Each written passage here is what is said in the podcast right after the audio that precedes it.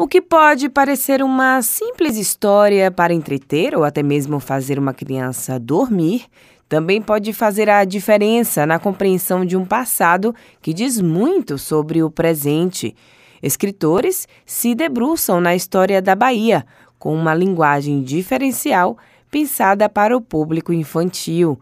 Livros como As Aventuras e Travessuras no 2 de Julho, de Neide Cortizo, fazem os pequenos e pequenas viajarem em momentos importantes da história de forma lúdica e interativa. Quem lê a obra vai acompanhar o passeio dos personagens Lia e Ulisses por acontecimentos que marcaram a luta da independência da Bahia. Você lendo o livro, você vê que acontece uma viagem no tempo, eles voltam, isso através, no caso da, da viagem de volta ao passado, dos dois personagens, no caso do 2 de julho, foi através de um tapete porque se você olhar no livro, tanto a capa como a imagem final, é um quadro de Prisciliano Silva que tem a, a chegada das tropas da guerra, né, voltando da guerra, e tem a, as janelas com os tapetes pendurados, que é uma coisa que a gente ainda vê hoje, se for na festa lá no Carmo, passar por ali, por aquela área toda que passa o cortejo, muitas pessoas botam é, toalhas, tapetes, enfeitando a janela. Então, a viagem deles acontece num desses tapetes e essas crianças, eles foram ver o desfile. O desfile é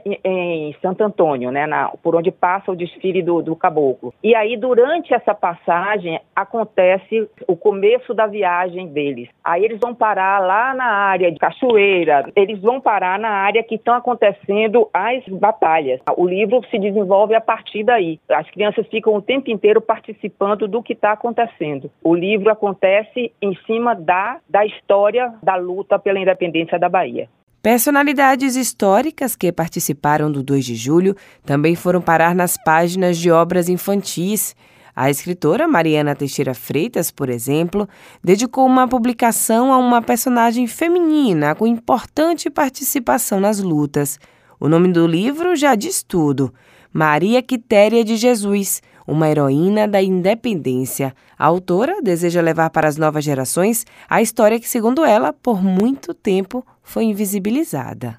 Falar de mulheres submissas, né, para o público infanto-juvenil é justamente abrir uma nova porta para que essa nova geração conheça uma história diferente, uma história que ainda não está presente nos livros didáticos, uma história que ainda não é vista com a tamanha profundidade que merecia acontecer. Então, quando, por exemplo, eu estudei sobre história do Brasil e sobre a independência, eu nem ouvi falar sobre Maria Quitéria quando eu estava na escola. Nem sabia quem era Maria Filipa, quem, quem foi Joana Angélica, né? principalmente porque a minha educação foi no sul do Brasil. Mas mesmo quando eu vim morar aqui em Salvador e finalizei o meu, meu ensino médio, eu também não vi muito sobre essas personagens. Então, é, para mim, quando eu escrevi o livro né, sobre Maria Quitéria de Jesus, eu escrevi pensando nisso, pensando em como contar essa história, a história de uma mulher que foi uma das tantas que lutou né, durante a Guerra de Independência, que foi sim ousada, que ousou seguir o próprio destino, ousou fazer aquilo que ela queria. Como é que eu vou contar essa história para que, por exemplo, os meus irmãos que são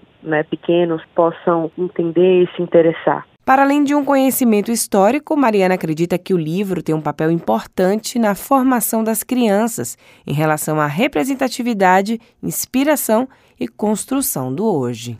Então, é também esse o, o, o intuito, fazer com que a partir de, de, de, uma história, de uma personagem, a gente possa se identificar, possa perceber, poxa, assim, criar aquela sementinha de dúvida. Será que só Maria Quitéria que lutou? Claro que não, né? Então como é que também, por exemplo, Maria Quitéria pode representar outras mulheres que também lutaram, né? Outras que às vezes até a gente ainda não sabe o nome, porque a história é a gente quem faz, né? História não é apenas um passado ali, não. História é a nossa ação né, enquanto humanidade ao longo do tempo e do espaço. Então, éramos nós, só que há 200 anos atrás. As lutas de hoje que, que a gente trava, que, que a gente reflete, são também as lutas de um passado. Então, é importante que também, e é um dos meus intuitos né, com, com esse livro, que aproxime essas crianças dessa história e de si mesmas, pensar na própria família, pensar assim em todo o conjunto, de se apropriar de uma história que ao longo de décadas foi desapropriada. O livro infantil Maria Quitéria de Jesus, uma heroína da independência, de Mariana Teixeira, faz parte da coleção Mulheres Insubmissas e pode ser adquirido no site da editora Contra Corrente. Já as aventuras e Travessuras um 2 de Julho, de Neide Cortizo, faz parte da série História e Histórias de Lia e está disponível